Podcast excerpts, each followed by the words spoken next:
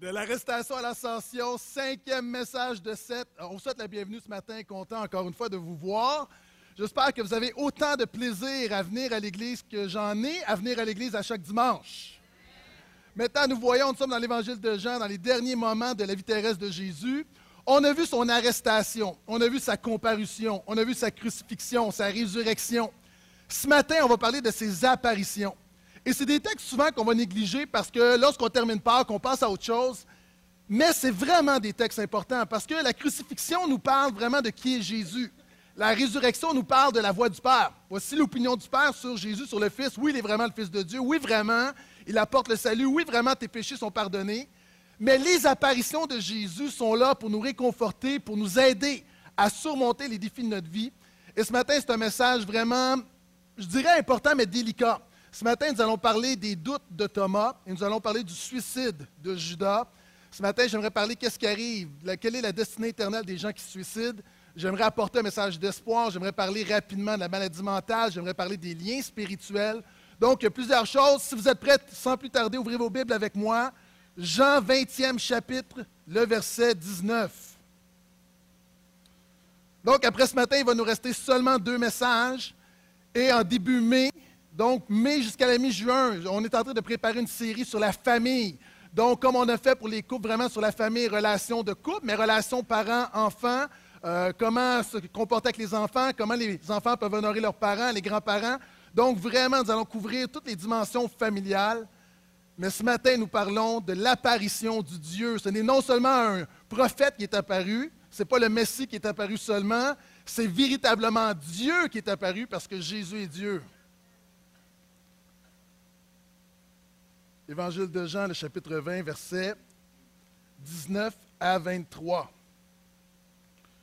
Le soir de ce jour-là, donc je vous rappelle, le matin, le dernier verset, c'est Marie-Madeleine vient annoncer aux disciples qu'elle a vu le Seigneur et qu'il lui, lui, a dit cela. Donc ça se termine, c'est dimanche matin, Christ est ressuscité, il apparaît à Marie-Madeleine, elle va voir les apôtres, elle va voir les disciples pour leur dire, Jésus est vivant. Et la Bible nous dit que ces hommes pleins de foi vont prendre cette parole comme une niaiserie. Donc des hommes incrédules. Le soir, le jour de ce soir-là, qui était le premier de la semaine, alors que les portes de l'endroit où se trouvaient les disciples étaient fermées par crainte des Juifs, Jésus vint debout au milieu d'eux. Il leur dit, Que la paix soit avec vous. Quand il lui dit cela, il leur montra ses mains et son côté. Les disciples se réjouirent de voir le Seigneur. Jésus leur dit à nouveau, Que la paix soit avec vous. Comme le Père m'a envoyé, moi aussi je vous envoie. Après avoir dit cela, il souffla sur eux et leur dit, recevez l'Esprit Saint. À qui vous pardonnerez les péchés, ceux-ci seront pardonnés. À qui vous les retiendrez, ils seront retenus. On va arrêter ici, on, parlera de Judas dans quelques instants. J'aimerais voir ce matin dix éléments qui démontrent que Jésus est plus fort que dix choses dans ta vie. Nous avons tous des défis et ce récit nous démontre que Jésus est plus fort que tout dans ta vie. Et premièrement, la Bible nous dit Lorsque Jésus apparaît, les disciples étaient dans un lieu, ils avaient verrouillé la porte par crainte qu'ils avaient des Juifs. Et la première chose, j'aimerais déclarer avec force et avec foi ce matin, Jésus est plus grand que tes peurs. Ces hommes-là avaient peur, ces hommes-là étaient angoissés, ils étaient dans la crainte, et Jésus apparaît et Jésus leur dit que la paix soit avec vous. Et ce matin, tu peux être dans la peur et dans la crainte et dans l'angoisse, et je crois que Jésus peut communiquer sa paix à ton cœur. Vous savez, quelquefois, le problème avec la peur et les inquiétudes, c'est qu'on s'imagine des choses qui ne vont jamais arriver. Dernièrement, ma fille, elle est passée une journée chez une amie qu'on ne connaissait pas. Et vous savez, il y a des parents probablement comme moi, quelquefois on lance des perches. Et moi, je lui dis, euh, toi, là, tu n'es pas le genre d'aller chez ton ami, puis pendant que les parents ne sont pas au courant, d'aller dans le petit bois en arrière et fumer des cigarettes et boire de la bière en cachette.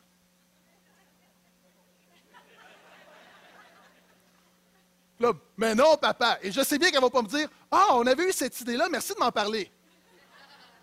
Mais tu sais, simplement juste une semence de crainte et de terreur et de frayeur dans son cœur. Je vais te trouver. Et là, elle revient et euh, on lui dit Puis comment était ta journée Puis elle nous montre un gros dessin de Walt Disney de Mickey Mouse. On lui dit Moi, le matin, je lui dis Hey, t'es pas le genre à aller fumer et aller boire. Puis elle dit Quand je suis arrivé chez mon ami, euh, mon ami, euh, euh, tu sais, des filles de 14 ans, Moi, je m'attendais au pire. Elle, dit, elle s'est dit quand je suis arrivé Hey, on fait quand on était petite fille. On prend des crayons de cire puis on dessine des dessins de Walt Disney. J'ai dit Alléluia! Merci Seigneur pour des filles de 14 ans qui aiment encore Minnie Mouse. Mais voyez-vous, souvent on se fait des craintes et là, le diable joue là-dedans et souvent ça ne va jamais arriver. Maintenant, il y a une réalité, c'est pourquoi tu dois baser ta vie non pas sur ce qu'il y a dans ton cœur, mais sur ce que la Bible dit. Souvent fois, il y a des gens qui dit Écoute-toi, arrête de t'écouter et écoute la parole de Dieu. Il y a un homme qui dit la chose suivante L'inquiétude ne vole jamais la peine de demain, il sape seulement la joie d'aujourd'hui. Ah, tes inquiétudes ne vont jamais atténuer la peine de demain, ils vont simplement diminuer ta joie d'aujourd'hui. Et ces hommes-là sont dans une porte, sont dans un endroit où la porte est fermée.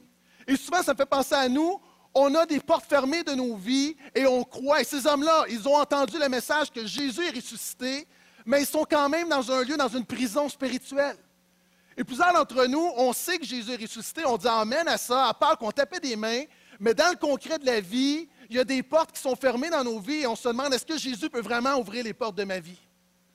Maintenant, c'est intéressant parce que Jésus est ressuscité, il a un corps de gloire, Jésus peut passer au travers les portes fermées de ta vie.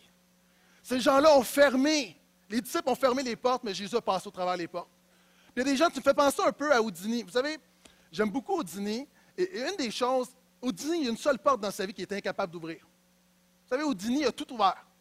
Et un jour, un gardien de prison lui a dit Moi, là, dans ma prison, j'ai une serrure incroyable et je suis certain que tu ne seras jamais capable d'ouvrir cette serrure-là. Et Houdini a relevé le défi, il relevait tous les défis.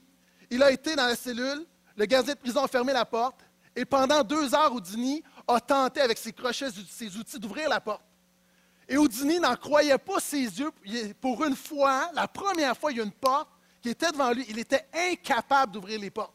Il croyait, dans son esprit, il croyait être capable d'ouvrir toutes les portes. Maintenant, il y a une porte qu'il était incapable d'ouvrir.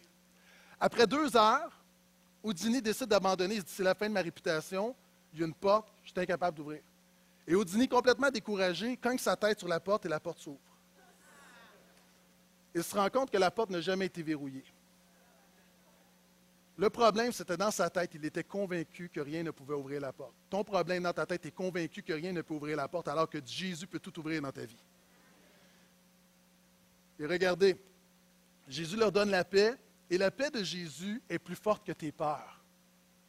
j'aimerais vous présenter un, court vidéo. Un court vidéo, c'est une pub d'un grand magasin Walmart, pour ne pas le nommer. Et c'est un papa qui se décide en clown et qui décide de faire une surprise à ses enfants lors d'une fête d'anniversaire d'un de ses enfants, regardez. Et vous allez voir, c'est en plein l'inverse de ce que Jésus fait dans nos vies. It's time for Daddy to make some funny. Yeah, we got all of this at Walmart. Really? The decorations, the tablecloths, all of the food. And we even saved enough money for the the um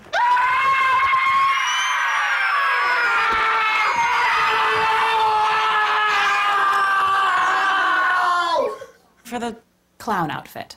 Unbeatable prices, backed by our price Quand Jésus apparaît, il communique la paix dans ta vie. Est-ce que je peux entendre amène à ça? Jésus avait dit, hey, c'est pas pour rien, souvent, quand on dit lire un texte dans son contexte, il faut, quand, il faut lire l'ensemble de l'évangile de Jean. Jésus avait dit la chose suivante Je vous laisse la paix, je vous donne ma paix. Moi, je ne vous donne pas comme le monde donne. Que votre cœur ne se trouble pas et ne s'alarme pas. Je vous ai parlé ainsi pour que vous ayez la paix en moi.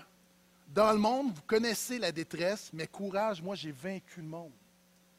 Et ça, c'est notre réconfort ce matin. Il y a des peurs, et des angoisses, et des inquiétudes qui sont très, très fortes, mais nous avons l'assurance qu'en Jésus, nous pouvons recevoir une paix. Il y a un combat là-dedans, mais Jésus, lorsqu'il apparaît, il veut démontrer qu'il est plus fort que toutes nos peurs. Et regardez le verset 20. Deuxièmement, quand il lui dit cela, il leur montra ses mains de son côté, les disciples se réjouirent de voir le Seigneur. Deuxièmement, Jésus est plus grand que toutes tes peines. Et mettons-nous en contexte. Pour les disciples, ça a été une grosse fin de semaine. Ça a été la pire fin de semaine que tu peux avoir. Un groupe de douze qui pensent qu'ils vont changer le monde, qui sont avec le Fils de Dieu, le Messie, et tout à coup, en l'estant de quelques heures, Jésus est arrêté. Le trésorier Judas, qui quand même, il faut se rappeler que Judas est un disciple. Judas avait, pour les autres, il aimait Dieu. C'est un homme qui craignait Dieu, c'est un homme qui respectait la loi, c'est un homme qui a servi Jésus. Et là, tu as un de tes amis qui trahit Jésus. En plus, tu as Pierre, qui est un des leaders, qui, non, lui, va également le renier. Et qu'est-ce qui arrive? On met le corps dans un tombeau et on vole le corps. Ces hommes-là ont vraiment la pire fin de semaine de leur vie. Ils sont dans les larmes, ils sont dans la peur et dans les pleurs. Et Jésus apparaît. Et la Bible nous dit de se réjouir. Et la bonne nouvelle là-dedans, c'est que Jésus est plus grand que tes peines. Des gens, et je le dis beaucoup, et, je fais très attention quand j'annonce la parole de ne pas banaliser. Des gens, vous vivez des drames. Et souvent, on, peut juste donner un petit slogan et amen, puis on continue. Mais j'aimerais simplement dire la chose suivante. Je crois de tout mon cœur que Jésus est plus grand que tout. Je ne dis pas que c'est facile. Je ne dis pas que ça vient instantanément. Ça peut. Mais je sais qu'au bout de la ligne, Jésus est plus grand que les peines que tu peux vivre. Et la Bible nous dit, il se réjouit. Et Jésus va dire, il avait déjà averti les disciples. Jean 16, encore une fois, permettez-moi de lire un autre verset pour bien comprendre ce qui se passe.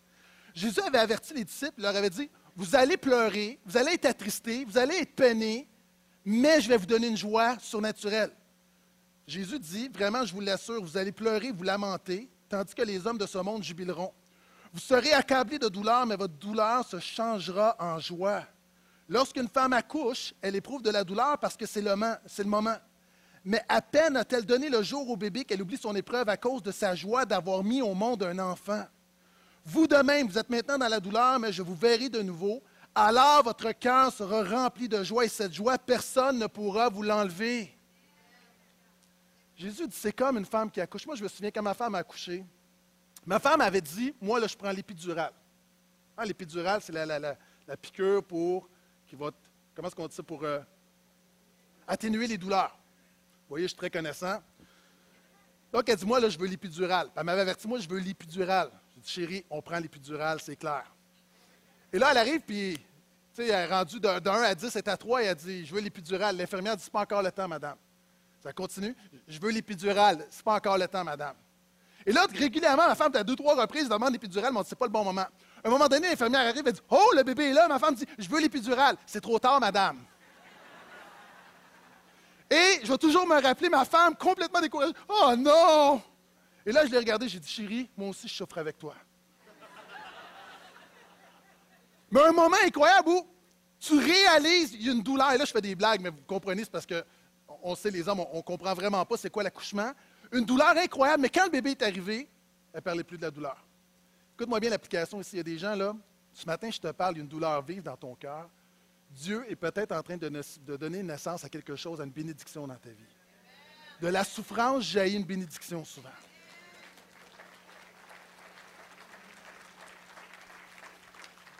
Dernière chose sur la paix et la joie. La paix et la joie vont ensemble.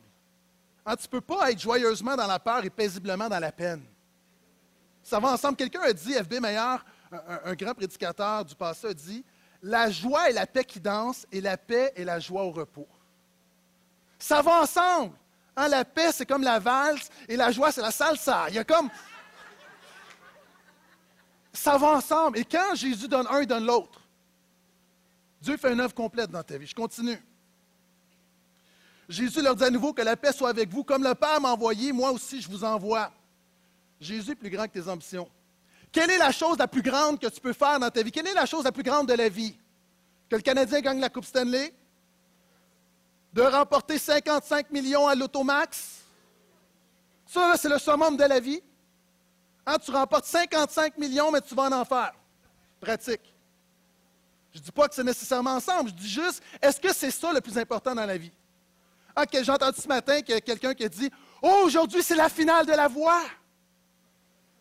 Est-ce que ça, vraiment, ça détermine la joie de ta journée? Ah, puis c'est correct, là. Je vais, l'écouter aussi. La réalité, c'est que, mais est-ce que c'est le plus important? C'est quoi le plus important dans la vie? Et même à la limite, tu peux être ici ce matin, tu peux être épanoui, tu peux avoir une belle famille, tu peux avoir une entreprise, tu peux être un philanthrope, mais si tu n'as pas Jésus, tout ça s'en va en enfer. Est-ce que c'est ça le plus important? Le plus important, c'est le salut de Jésus. En passant, on a un dîner. Dans deux semaines, on a des gens, on va baptiser. On a des candidats au baptême. On a une trentaine de gens qui vont passer dans les eaux du baptême. Ça, ça mérite un vrai Amen.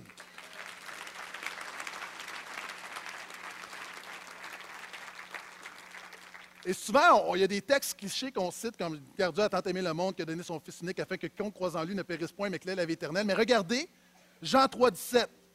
Dieu, en effet, n'a pas envoyé son Fils dans le monde pour juger le monde, mais pour que le monde soit sauvé par lui. Le Père a envoyé son Fils dans le monde et Jésus dit, comme le Père m'a envoyé, moi je vous envoie. Et ça, c'est intéressant parce que les disciples, et ça, ça a été une déformation de l'Église depuis les premiers jours, les disciples sont dans le lieu entre eux, ils sont bien. Et Jésus dit, vous n'avez pas compris, je vous envoie. Et le problème de l'Église, c'est que souvent, on reçoit, mais on n'envoie pas. Ma conception de l'Église, c'est que le dimanche matin, tu viens, mais on t'envoie dans la semaine. Et quand on vient à l'Église, quand quelqu'un donne sa vie pour le royaume de Dieu, ce n'est pas pour le garder. Vous savez, quand quelqu'un vient à Jésus, on dit avance avec Jésus. OK, consacre-toi. Il y a des choses que le Seigneur va faire un ménage dans ta vie. Je vais faire attention pour ne pas me casser le cou. Mais la réalité, qu'est-ce qu'on fait? On le relâche. L'Église, c'est une catapulte. C'est-à-dire, les gens viennent pour mieux les relâcher.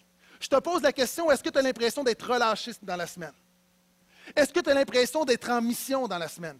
Est-ce que tu as l'impression de vraiment accomplir les ambitions du Seigneur? Et la Bible dit que la raison d'être de ta vie, c'est Dieu t'envoie. Comme Jésus a été envoyé, Jésus t'envoie. Et si on le garde simplement pour nous, on passe à côté. Et c'est pourquoi tu peux avoir des rêves. Moi, je parle avec des gens, des gens qui ont des rêves incroyables. Mais le plus grand des rêves, c'est d'accomplir le rêve de Dieu qui est le salut de Jésus. Tout le monde veut aspirer, on veut faire partie d'une plus grande cause que nous. Et la plus grande cause, ce n'est pas l'Église de Portail, c'est le royaume de Dieu. Tu es envoyé par Jésus. Je peux entendre un vrai Amen à ça? Verset 22. Après avoir dit cela, il souffla sur eux et leur dit Recevez l'Esprit Saint. Et ça, c'est intéressant. C'est vraiment, et là, je pourrais, je vais faire rapidement, mais on ne voit pas souvent ça dans la Bible, quelqu'un souffler sur un autre. Et quand il y a un souffle, c'est le souffle de Dieu. Et le souffle de Dieu, ici, Jésus, symboliquement, il est en train de communiquer un message, un double message. Pourquoi? La première fois où on voit le souffle de Dieu sur des hommes, c'est au début. Dans la création, la Bible nous dit Le Seigneur Dieu façonna l'homme de la poussière de la terre, il insuffla dans ses narines un souffle de vie, et l'homme devint un être vivant. Vous savez, j'enseigne l'Ancien Testament, et ce texte-là, il faut que c'est un. C'est vraiment, on confronte la culture populaire de l'époque. À l'époque, on croyait, je l'ai déjà dit ici, dans la conception populaire, on croyait qu'il y avait un dieu qui s'appelait Marduk, qui a pris de la terre et a pris le sang d'un démon, et en mélangeant le sang d'un démon avec la terre, a créé l'humanité. Et la réponse de Dieu, c'est que votre identité n'est pas basée sur le sang d'un démon, mais sur le souffle de Dieu. Et quand Jésus est en train de souffler sur eux, ces gens-là ont entendu Jésus dire dire aux, autres Israélites, vous avez pour père le diable. Et ces gens-là se remettent en question. Vous savez, lorsque Jésus arrive dans cette pièce, ce n'est pas un dream team qu'il y a là.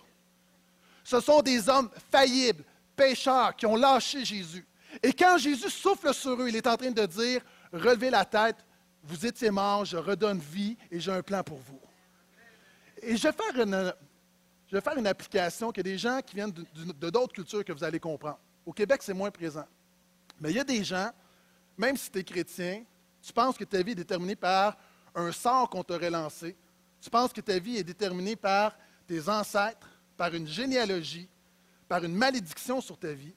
Moi-même, j'ai grandi dans un milieu, et je vous l'ai déjà dit, j'ai été dans l'occultisme. J'ai fait des sacrifices païens, des choses, des choses qui semblent absurdes. Et même quand j'étais petit, moi, je saignais beaucoup du nez. Et dans ma, dans ma famille, il y avait quelqu'un qui avait un don d'arrêter le sang. Et il y a des gens ici, vous allez peut-être vous rappeler, on n'en entend plus beaucoup parler. Et quand je saignais du nez, je me rappelle, ma mère appelait un membre de ma famille pour que cette personne-là fasse une incantation. Ma mère prenait un couteau, allait dans la chambre de bain et plantait le couteau. Là, vous dites, oh, là, il est en train de délirer, là. Juste pour vous dire que je parlais des autres cultures. Au Québec, il y a toutes sortes de mythes et de superstitions. Et j'ai touché à toutes sortes de choses. Et quand j'ai donné ma vie à Jésus, je me souviens, un chrétien d'expérience est venu me voir et me dit faudrait que tu ailles voir le pasteur pour prier pour toi pour avoir une délivrance. Et savez-vous, j'étais jeune chrétien, mais quand je lisais quelque chose, j'avais une conviction. Et moi, j'ai dit, alors que des gens me disaient, oui, mais toi, tu as des liens, tu traînes des liens, tu viens à Jésus, mais tu as plein de liens dans ta vie, il faut que tu fasses le ménage. Moi, je me rappelais que Galate 2.20 dit, je suis crucifié avec Christ, ce n'est plus moi qui vis, c'est Christ qui vit en moi. Et ma vie présente, je la vis non pas dans la peur de mes liens du passé, je la vis dans la foi du Fils de Dieu qui m'a élevé, il s'est livré pour moi. Et ça, ça détermine ma vie.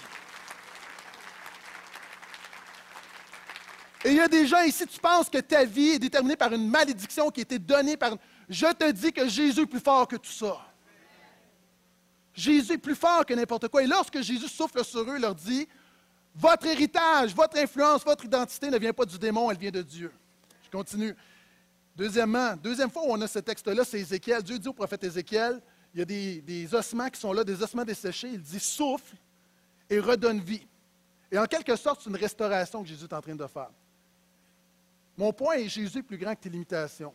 Il y a des gens ici, ce matin, ta foi est en train de mourir, ton mariage est en train de mourir, ton rêve est en train de mourir, ton appel est en train de mourir. Il y a plein de choses qui sont en train de mourir dans ta vie, mais ta vie n'est pas déterminée, n'est pas limitée par ton potentiel, elle est déterminée par l'Esprit de Dieu sur ta vie. Et si Jésus souffle là où il y a la mort, la vie revient. Jésus est plus grand que tes péchés. Regardez le verset 23. Et ça, c'est un verset qui est tellement mal compris. À qui vous pardonnerez les péchés, ceux-ci seront pardonnés. À qui vous les retiendrez, ils seront retenus. Dans la Bible, c'est clair, il y a seulement Dieu qui pardonne les péchés. Jésus, il faut mettre ça en contexte toujours. Tout, d'avant, tout juste avant, il vient de dire Je vous envoie. En fait, ce qu'il dit, c'est le résultat de la prédication de l'Évangile. C'est-à-dire, c'est Dieu qui pardonne, mais lorsque vous allez proclamer l'Évangile, lorsque vous allez dire qu'en Jésus, tu peux être pardonné, Dieu va honorer, il va pardonner. Et lorsque vous allez dire à quelqu'un, lorsque vous allez retenir ses péchés, par exemple, moi, je peux dire ce matin, tu es ici, tu peux être une bonne personne, mais si tu n'as pas Jésus dans ta vie, tu es perdu, la colère de Dieu est sur ta vie et tu es mal pris, mon ami. Ce n'est pas moi qui te lis, c'est je déclare la proclamation de la parole de Dieu et Dieu dit, ce qu'on proclame va prendre place. Non pas que je souhaite que tu restes comme ça, je prêche pour que tu changes. Mais la réalité, si tu n'as pas Jésus, tu n'es pas pardonné. Si tu as Jésus, tu es pardonné. C'est ce que Jésus veut dire. Lorsqu'il parle de à, ceux à qui vous pardonnerez les péchés, en fait, c'est la proclamation du péché. Maintenant, écoutez-moi bien. Là. Une des choses que j'ai réalisées dernièrement, c'est que souvent, quand je fais des appels au salut, je dis, si quelqu'un n'a jamais pris la décision de suivre Jésus, tu veux le faire. et souvent, je cible sur ces gens-là. Mais j'ai réalisé, il y a plein de gens qui ont peut-être déjà pris la décision, mais tu n'es même pas régénéré. Il y a plein de gens qui sont dans des églises depuis tellement longtemps, ils ne sont pas nés de nouveau. Vous savez, souvent on a la vision des Aïssis où on voit, j'ai vu le Seigneur assis sur son trône, puis on voit ça comme un beau verset de bénédiction. Mais Dieu dit, les gens entendent, mais ils ne comprennent pas. Il y avait un, vieille, un vieux slogan chrétien qui dit la chose suivante Le même soleil qui fait fondre la glace fait durcir la glace. Même prédication, puis il y a des gens qui sont devant moi, l'Évangile est prêché, ton cœur fond devant Dieu, tu mets ta foi en lui, tu nais de nouveau. Mais la réalité, il y a des gens, tu as reçu juste assez d'Évangile pour te donner une fausse sécurité. Et le problème, semaine en semaine, alors que tu viens entendre l'Évangile et que dans ta semaine, il n'y a aucun changement, malheureusement, tu fais simplement endurcir ton cœur et tu fais simplement de plus en plus te diriger vers l'enfer. Et je le dis avec, avec tristesse, mais il y a une réalité il y a des gens qui sont dans les églises depuis des années, mais il n'y a pas la véritable repentance, la véritable foi, et tu vis une religion. Et plus que tu m'entends, et plus que tu entends l'Évangile, et plus que tu es dans la présence de Dieu, plus que tu t'endurcis. Et c'est pourquoi souvent de fois, c'est plus difficile de toucher quelqu'un qui, pense connaître le Seigneur que quelqu'un qui connaît absolument rien, qui arrive son cœur fond dans la présence de Dieu. Combien de fois des gens me disent, je, suis entré à l'église et dans la louange de prière, je ne sais pas pourquoi je pleurais, je pleurais, je pleurais des gens qui étaient durs, durs, durs, mais la première fois qu'ils sont confrontés à la présence de Dieu, le problème, quelquefois, c'est qu'on a juste assez de présence de Dieu pour se faire à croire qu'on a Dieu, mais finalement, on ne l'a pas. Je fais un appel à des gens que tu penses que tu es chrétien, à te remettre, et je de mon message, je crois que c'est le Saint-Esprit qui me dirige à le faire ce matin, à te remettre en question. La Bible dit, est-ce que tu es vraiment dans la foi et dans la repentance? As-tu vraiment l'assurance de ton salut? C'est quelque chose de vraiment important. Parce qu'on peut pas, on peut pas dire Let's go, pasteur, preach it, brother, pour les nouveaux, alors a des gens que nous, on est spectateurs. vous savez, je parle beaucoup de l'assurance du salut, la grâce. Mais en même temps, il faut réaliser, la Bible nous dit, nous devons s'évaluer nous-mêmes. Et la dernière chose que je veux, c'est donner une fausse sécurité à quiconque. Et c'est ce que la Bible nous dit. Encore une fois, on parle de la proclamation, le même soleil, la même parole qui fait fondre la glace peut endurcir la glace. Mais la bonne nouvelle là-dedans, une parole d'espoir, c'est que Jésus est plus fort que nos péchés que ce soit pour la première fois, pour la centième fois, que tu viens, une conviction spirituelle au moment où je te parle que c'est ton cas, que tu es dans une fausse sécurité, que tu doutes de ton salut, la bonne nouvelle, c'est que l'espoir en Jésus est aussi valide pour toi que pour celui qui l'entend pour la première fois. Et j'ai une petite vidéo à vous montrer. Petite vidéo, ce n'est pas une vidéo de bonne qualité, mais vous allez voir, vous allez, vous allez me pardonner la piètre qualité, parce que vous allez comprendre la valeur de ce que je vais, vous présenter. Ça dure environ 40 secondes.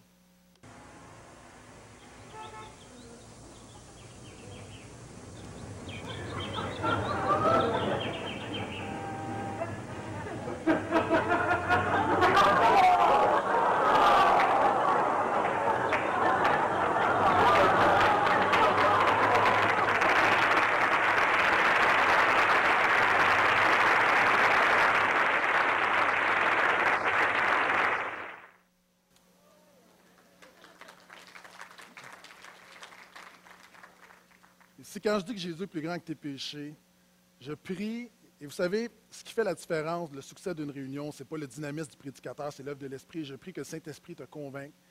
Il y a des gens ici que tu réalises, on essaye tellement par nous-mêmes.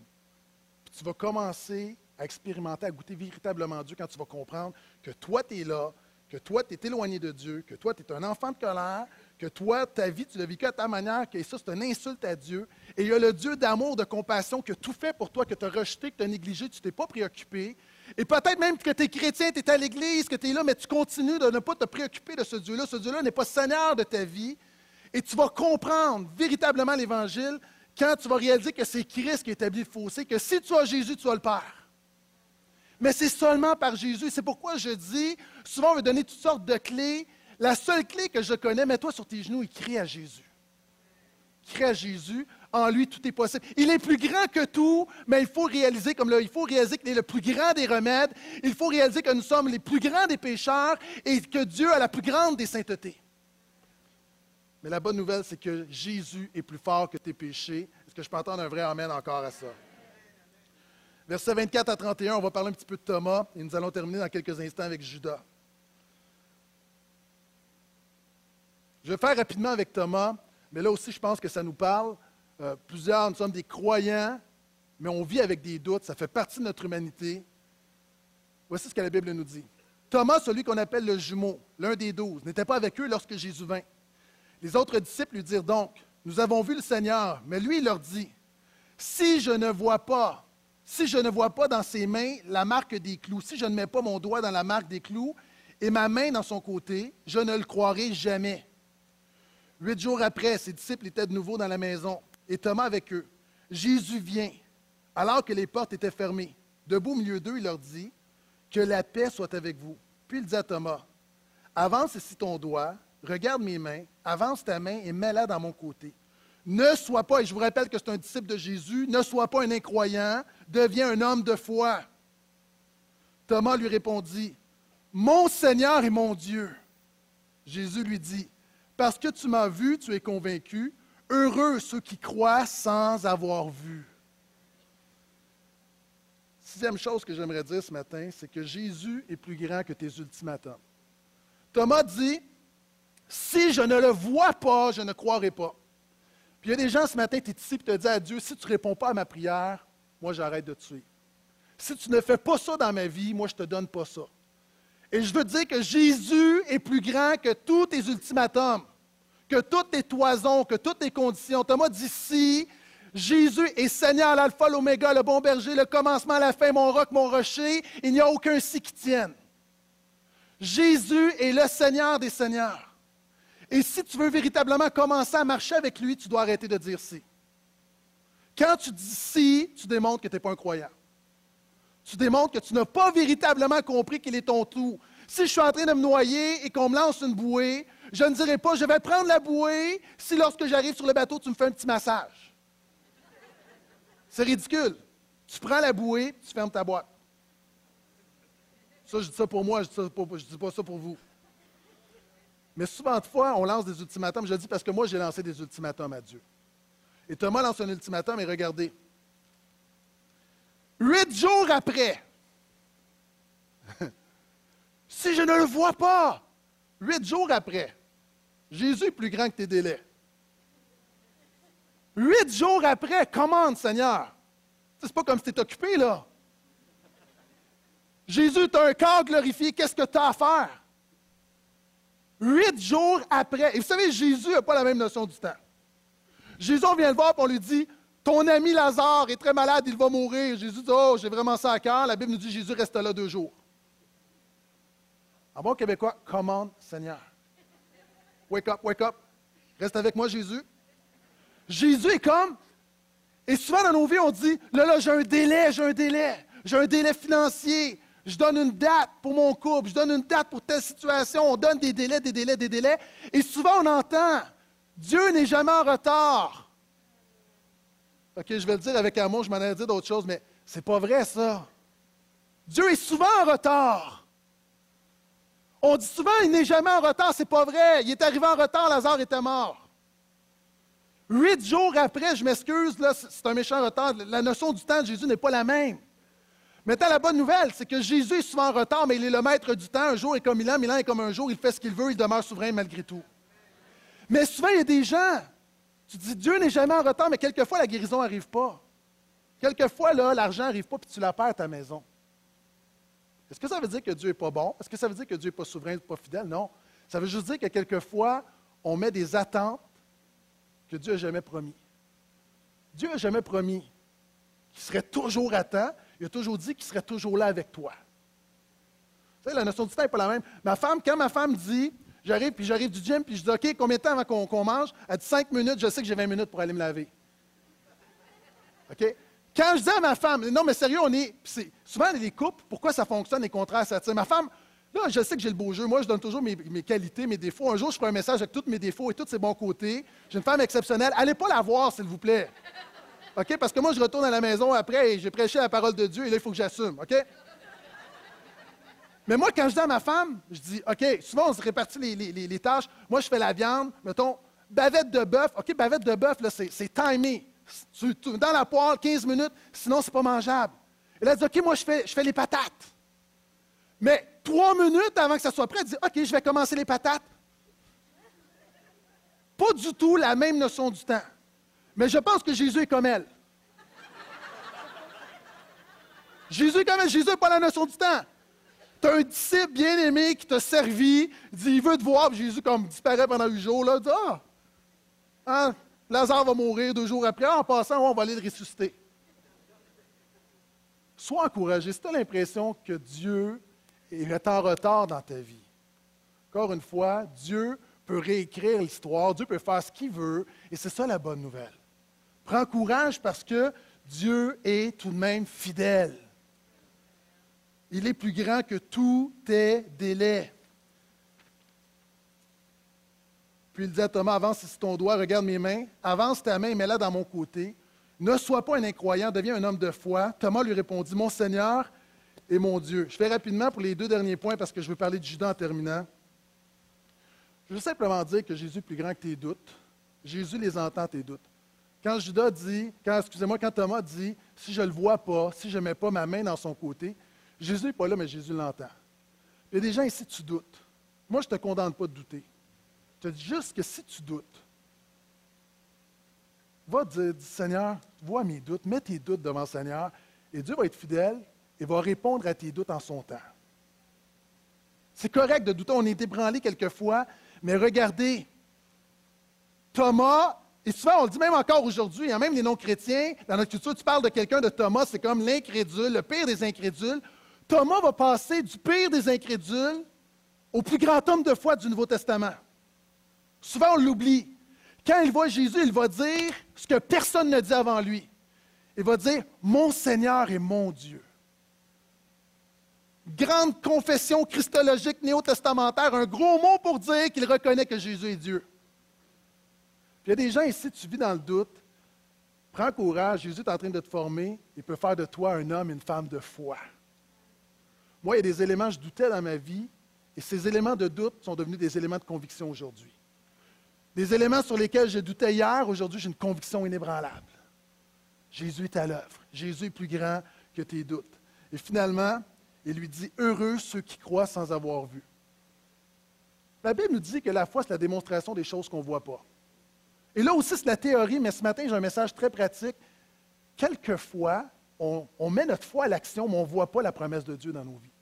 D'ailleurs, le même verset nous dit que la foi, c'est la démonstration des choses qu'on ne voit pas, mais ça nous dit également, nous parle d'hommes et de femmes de Dieu qui n'ont pas reçu ce qui leur avait été promis. Écoute-moi bien. Jésus est plus grand que la promesse que tu n'as pas reçue. Écoute-moi là. Jésus est plus grand que la promesse que tu n'as pas reçue. La promesse de guérison que tu n'as pas reçue, Jésus est plus grand que ça. La promesse de, de- du miracle que tu n'as pas vu, Jésus est plus grand que ça. La Bible dit que Dieu fait des miracles, mais la Bible nous dit également, nous montre des hommes et des femmes qui ont continué à s'accrocher à Dieu alors qu'ils n'ont pas vu le miracle dans leur vie. Et Jésus dit, heureux ceux qui vont croire sans avoir vu. Et alors que je te parle, peut-être qu'il y a quelque chose, il y a des promesses, il y a des choses qui reviennent. Il y a des gens, là, souvent même, c'est un obstacle dans ta vie. Entre toi et Dieu aujourd'hui, parce qu'il y a une promesse, il une déception, il y a une blessure dans ton cœur envers Dieu. Et moi, là, je ne vais pas justifier pourquoi ce n'est pas accompli. Je sais que Dieu est un Dieu de miracle, mais je sais que lorsque, lorsque Dieu ne fait pas le miracle, il demeure le Dieu fidèle qui prend soin de toi quand même. Et c'est important de réaliser qu'il est encore plus grand que la promesse que tu n'as pas vue. L'apôtre Pierre va dire la chose suivante. L'apôtre Pierre, hein, pas n'importe qui, vous ne l'avez pas vu, mais vous l'aimez. Maintenant même, vous ne le voyez pas, mais vous mettez votre foi en lui, et vous êtes transporté d'une joie glorieuse qu'aucune parole ne saurait exprimer. La foi aujourd'hui ne vient pas de ce qu'on voit, la foi vient de ce qu'on entend. Et quelquefois, il y a un clash entre la réalité de ta vie et la vérité de la parole de Dieu. Et quand il y a un clash entre la réalité de ta vie, ce n'est pas une occasion, quand dans ta réalité tu ne vois pas la promesse de Dieu, ce n'est pas une occasion pour remettre en question la vérité, c'est simplement une occasion pour te confier en Jésus qui est la vérité et lui faire confiance. Prends soin de moi, Seigneur. Ça, ça fait partie de la vie. Et tu peux, tu continues de prier pour le miracle. Mais ne laisse pas la non-réponse être une, cause de blessure et d'amertume dans ta vie et finalement donner accès au diable et t'éloigner de ce que Jésus veut faire pour toi. Et je vais terminer avec un sujet très, très, très sensible. Et exceptionnellement, on va aller dans Matthieu 27. On va parler de Judas parce que pendant ces hommes-là, pendant qu'on a des, défis, pendant qu'on a des apparitions, pendant que Jésus donne la joie, donne la paix, il y a un disciple de Jésus qui va se suicider.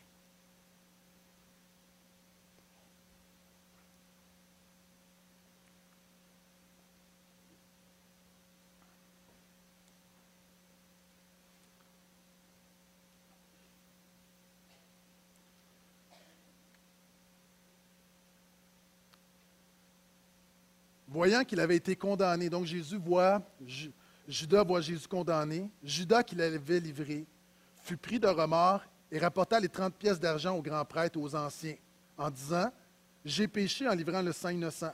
Ils répondirent, Que nous importe, c'est ton affaire. Judas jeta les pièces d'argent dans le sanctuaire et s'éloigna pour aller se pendre. Mon dixième point, ce matin, j'ai dit que Jésus plus grand que tes pleurs. Jésus est plus grand que, n'importe quoi dans ta vie. Jésus est plus grand que ton désespoir. J'aimerais faire une petite capsule sur le suicide et ça va me permettre d'aborder des thèmes qu'on n'aborde jamais dans les églises. Euh, vous savez, la semaine dernière, on a appris qu'un un grand pasteur, et je nomme pas les noms parce que c'est secondaire dans, mon propos ce matin. Quand je dis secondaire, en voulant dire que je ne veux, je veux pas nécessairement cibler des cas, je veux parler au niveau général. On a appris qu'un pasteur très, très influent aux États-Unis a perdu son fils. Son fils s'est suicidé à l'âge de 27 ans. Et on m'a appris aussi cette semaine qu'un pasteur euh, du Québec, un collègue, son épouse s'est suicidée. Et euh, moi- je crois qu'il y a des sujets qui sont tabous, mais je crois qu'on ne devrait pas avoir des sujets tabous. Il faut aborder certaines choses. Et j'aurais quelque chose que j'aimerais dire, plusieurs choses que j'aimerais dire sur le suicide et sur tout ce qui entoure le désespoir. Premièrement, la compassion est plus importante que la, que la théologie lorsqu'on parle de suicide. Souvent, on fait des débats. Qu'est-ce qui arrive avec ceux qui sont suicidés? Et dans ce cas-là, ceux qui sont suicidés ne sont plus là, mais il y a des proches qui restent. Et je le mentionne, je sais que cette capsule-là va se promener sur Facebook et je le mentionne à des gens qui ne sont pas d'accord avec ce que je vais dire ce matin. S'il vous plaît, vous avez le droit d'être en désaccord. Mais dans vos propos, faites attention aux gens qui vivent le fait qu'un de leurs proches est suicidé. La Bible donne un livre d'ailleurs là-dessus que la compassion est plus importante que la théologie dans certains cas, le livre de Job. Et c'est pas vrai que c'est toujours blanc ou noir. Souvent, c'est un autre problème. Moi, j'aime beaucoup les chrétiens, l'Église évangélique, mais c'est pourquoi je l'aime tellement que je me permets d'énoncer certaines choses. Quelquefois, on a une tendance à faire du tout blanc ou du tout noir.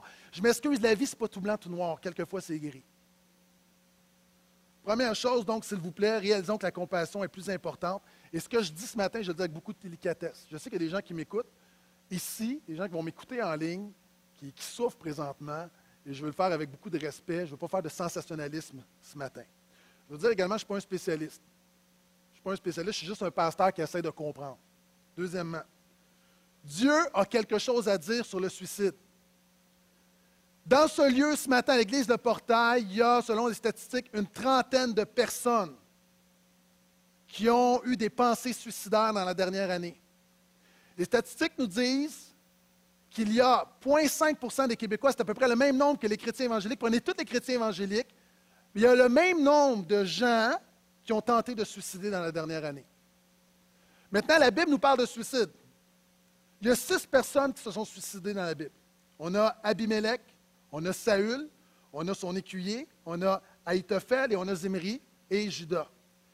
Il y a quatre hommes de Dieu, des croyants consacrés qui ont demandé la mort à Dieu.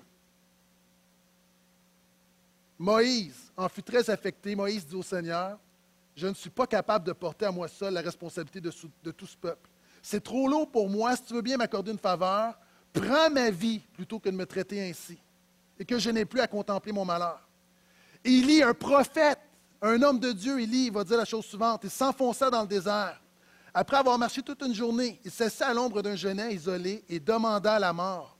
C'en est trop, dit-il, maintenant éternel, prends-moi la vie.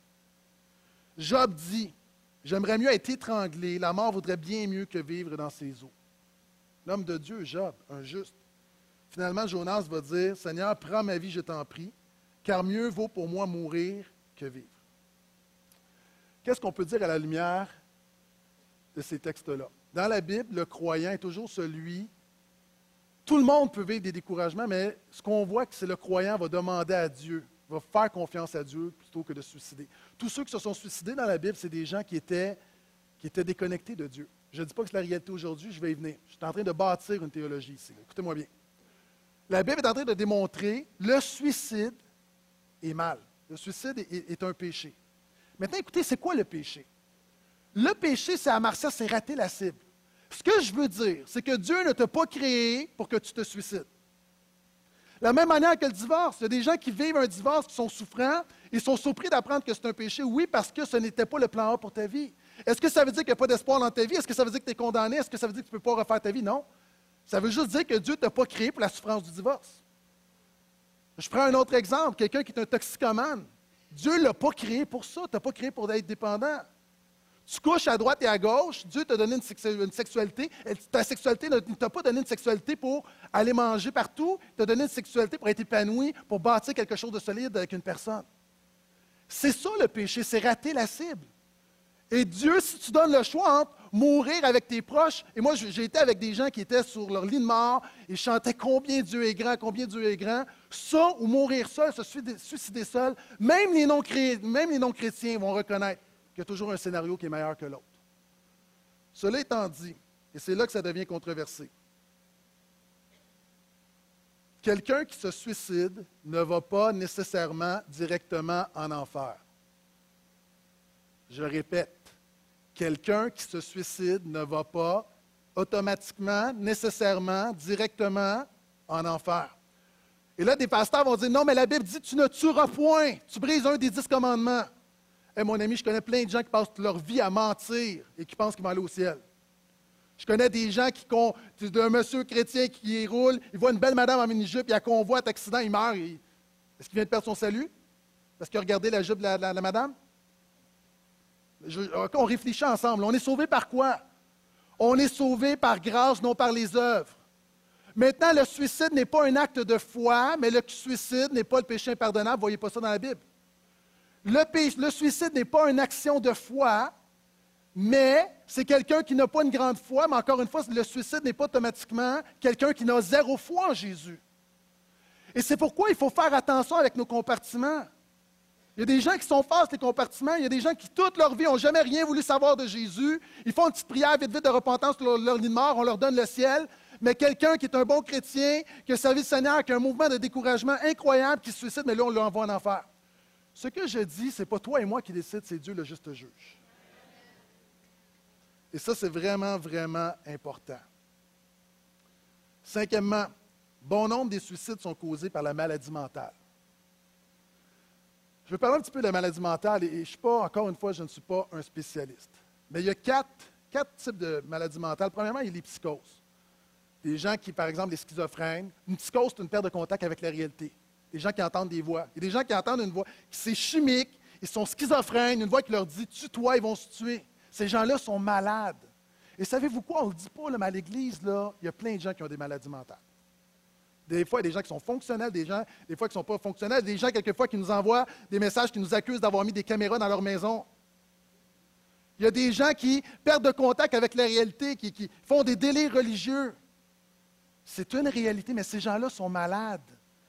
Deuxième catégorie de maladie mentale, c'est les névroses. Ça, ça peut être soit les, ça peut être différentes choses, les TOC, les troubles obsessionnels compulsifs. Il y a des gens, ce n'est pas écrit dans, votre front, mais vous avez vérifié la porte 20 fois avant de venir à l'Église. Il y a des gens qui ont comme une obsession, des gens des crises d'angoisse, d'anxiété, sans aucune raison, des gens juste de venir à l'Église. Ça t'a pris tout ton petit change. Pourquoi? Il y a comme une panique, une peur. Tu ne peux pas mettre le nom dessus. Il y a juste une panique, une angoisse dans ton cœur. Mais ça, il y a un aspect chimique. Tout à l'heure, je parlais de la peur, puis à un moment donné, oui, tu surmontes tes peurs, mais quelquefois, c'est plus que juste une décision, c'est ton corps. Il y a quelque chose, tes neurotransmetteurs, c'est chimique, il y a quelque chose en toi, et tu vis l'angoisse, une névrose. D'autres, c'est des phobies. Moi, j'ai grandi avec une mère qui était agoraphobique, qui avait peur d'aller à l'extérieur, qui était maniaco-dépressée. Les gens juste. Et quelquefois, des gens, c'est tellement lourd qu'à un moment donné, ils veulent en finir. Maladie mentale, troisièmement, de ce qu'on appelle les TED, les troubles les troubles d'envahissement de développement. Euh, ultimement, c'est l'autisme, les différents syndromes. Et le dernier, dépression, l'humeur, maniaco-dépression. Vous savez, tu peux avoir une dépression, par exemple, tu vis une rupture, une rupture amoureuse, tu fais une dépression, c'est circonstanciel, ça arrive. Au travail, super de pression, tu fais un burn-out, ça peut arriver. La maniaco-dépression, c'est chimique. Tu as besoin de lithium. C'est en dedans de toi, tu es bipolaire. C'est-à-dire tu as des ups, tu as des downs. Et quand tu as des ups, tu es un héros de la foi, mais quand tu as un down, tu te sens comme un moins de rien et tu veux mourir. Mais savez-vous, il y a des disciples de Jésus qui sont bipolaires. Il y a des disciples de Jésus qui sont bipolaires. Est-ce que nous, tu peux être chrétien sauf si tu es schizophrène ou si tu es bipolaire? Puis une réalité de l'Église, vous savez, on ne le dit pas, mais il y, a, des gens qu'à un moment donné, là, il y a quelques mois, là, on avait des cas qui. Moi, j'avais quelqu'un qui, qui, avait une obsession, voulait me rencontrer. La personne, là, je me cachais à l'Église. La personne courait après moi. La réunion finissait, on barrait les portes. Cette personne-là venait ici. On est obligé d'appeler, on est obligé d'appeler l'ambulance, Cette personne est malade. Des fois, des gens qu'on ne connaît pas, qui nous envoient des, délais, qui nous menacent. Ça, c'est une réalité. Je me souviens, un jour, je prêchais et je vois quelqu'un qui, je, sais que cette personne-là avait une crise, c'est un schizophrène, et cette personne-là avait été, avait été internée, mais plein de feu pour Jésus, et a commencé à parler de Jésus à plein de gens, plein de schizophrènes autour de lui. Cette personne-là les emmenait à l'église. À un moment donné, je prêchais, puis j'avais genre huit schizophrènes. J'avais une rangée de schizophrènes. Mais est-ce que le salut est aussi pour quelqu'un qui est schizophrène?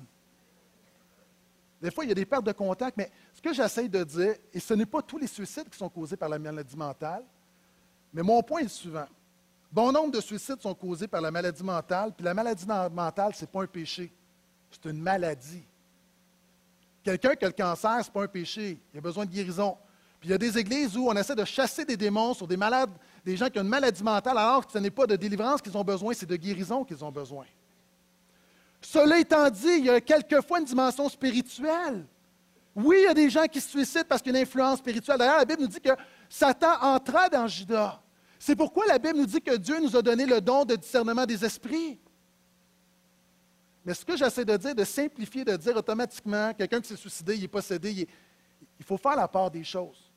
Et de la même manière que quand tu as un virus, tu as besoin d'antibiotiques, il y a des gens qui ont une maladie, ce pas tangible, mais une maladie mentale, puis ils ont besoin d'antipsychotiques, d'anxiolytiques et d'antidépresseurs. La réalité ici, si je posais la question, on ne va pas le faire, tous ceux qui prennent des antidépresseurs, qui prennent des, des pilules contre l'angoisse, des antipsychotiques, levez la main, on serait surpris. Maintenant, il y a une réalité ici non seulement ce n'est pas un, péché, et ce n'est pas automatiquement une influence démoniaque. Sixièmement, certaines personnes qui se suicident iront en enfer et d'autres au ciel. Ce n'est pas vrai que parce que quelqu'un, il faut, c'est Dieu seulement qui peut déterminer la part dans chaque personne.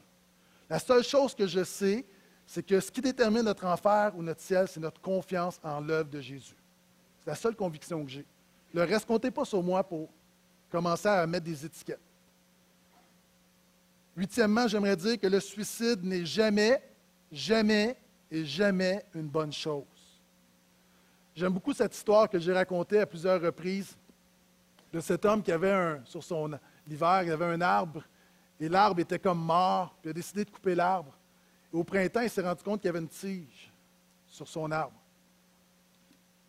Il a dit à son enfant, papa vient d'apprendre une leçon, il ne faut jamais un arbre dans une mauvaise saison de la vie.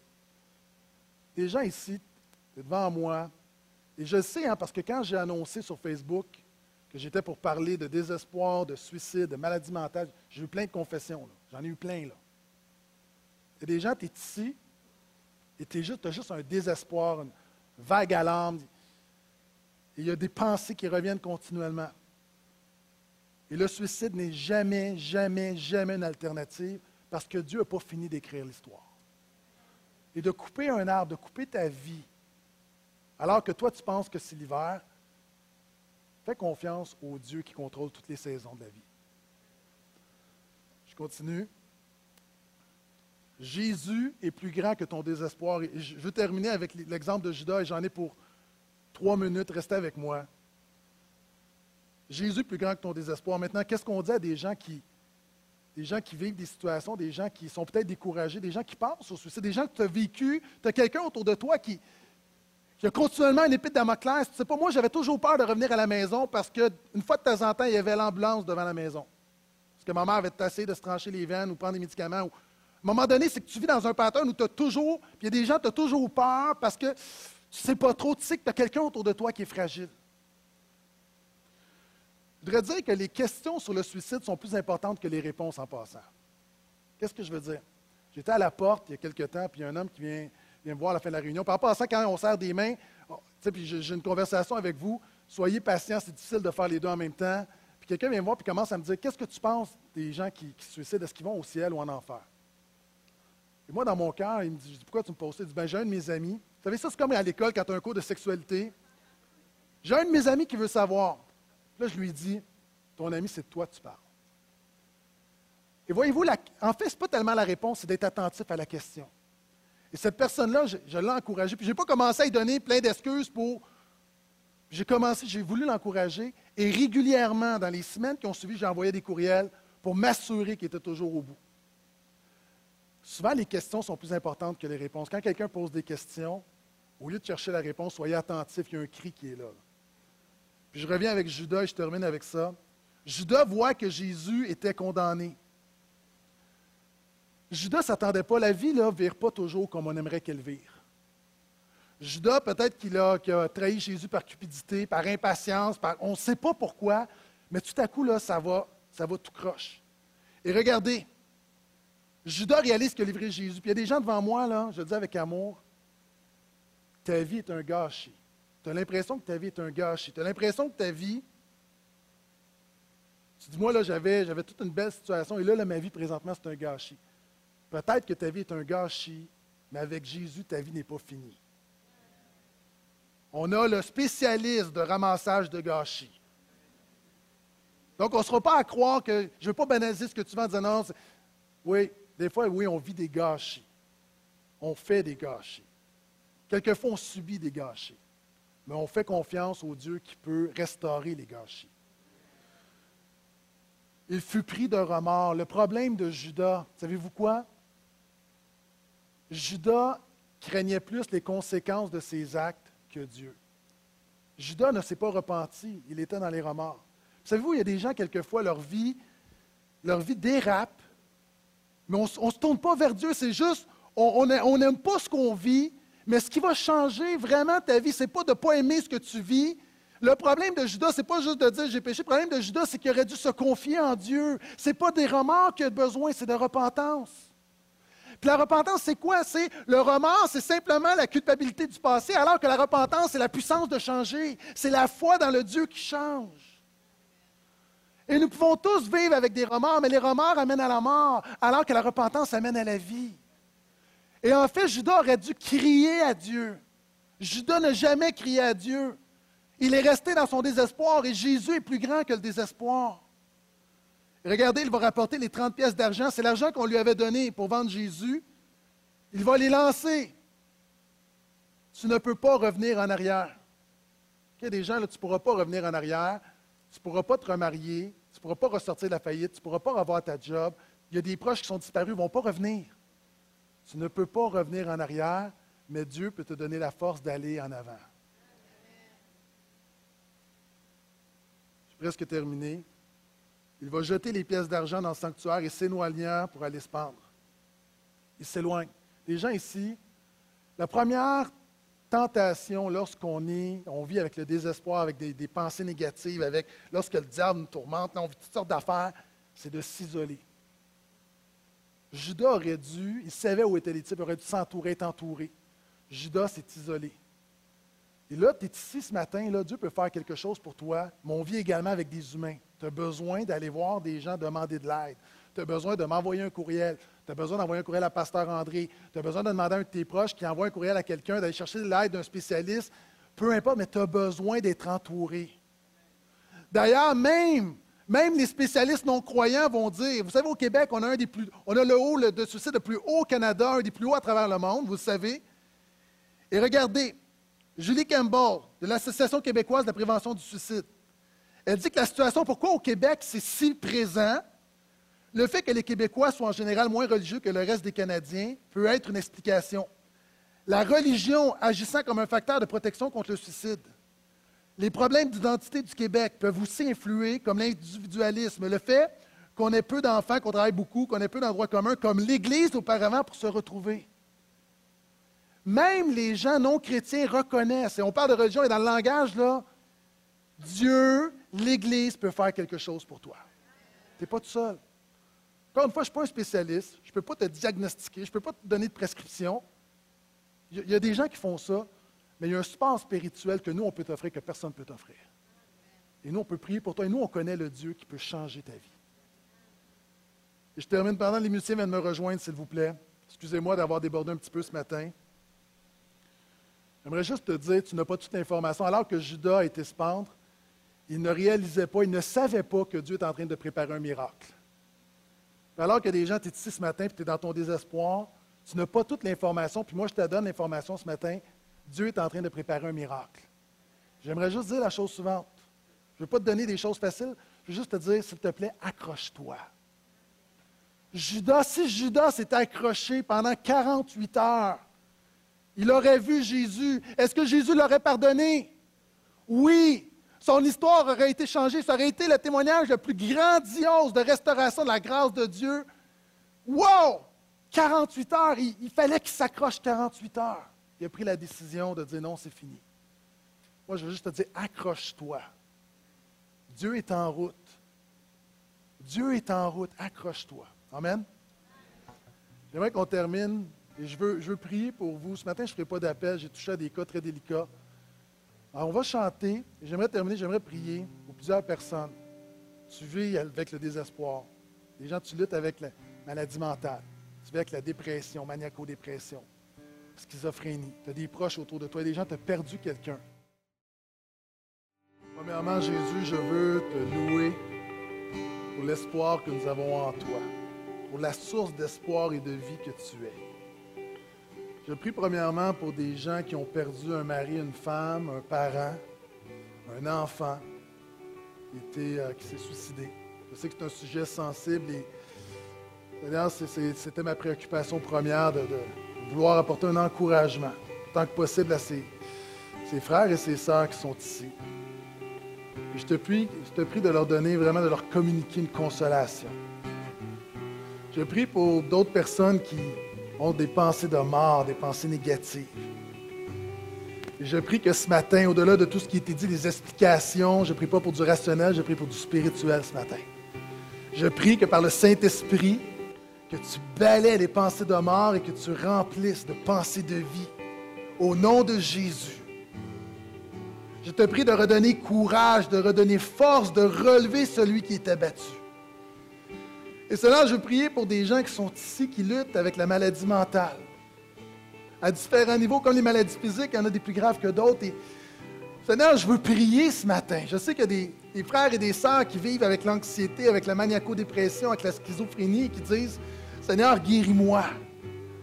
Seigneur, je te prie, tu es le Dieu qui guérit. Je crois que le Dieu qui guérit les corps guérit également ce qui est intangible et tu peux guérir ce type de maladie. Et je prie ce matin au nom de Jésus de guérir. Écoutez-moi bien maintenant, à ceux à qui ça s'adresse à vous, vraiment, vraiment important. Seigneur, je prie de donner la sagesse pour ceux qui prennent des médicaments. Alors que nous sommes dans une atmosphère de foi et de conviction, de ne pas arrêter de prendre les médicaments tant qu'il n'y aura pas un diagnostic médical. Seigneur, tu as donné les médecins également. une sagesse dans le monde médical.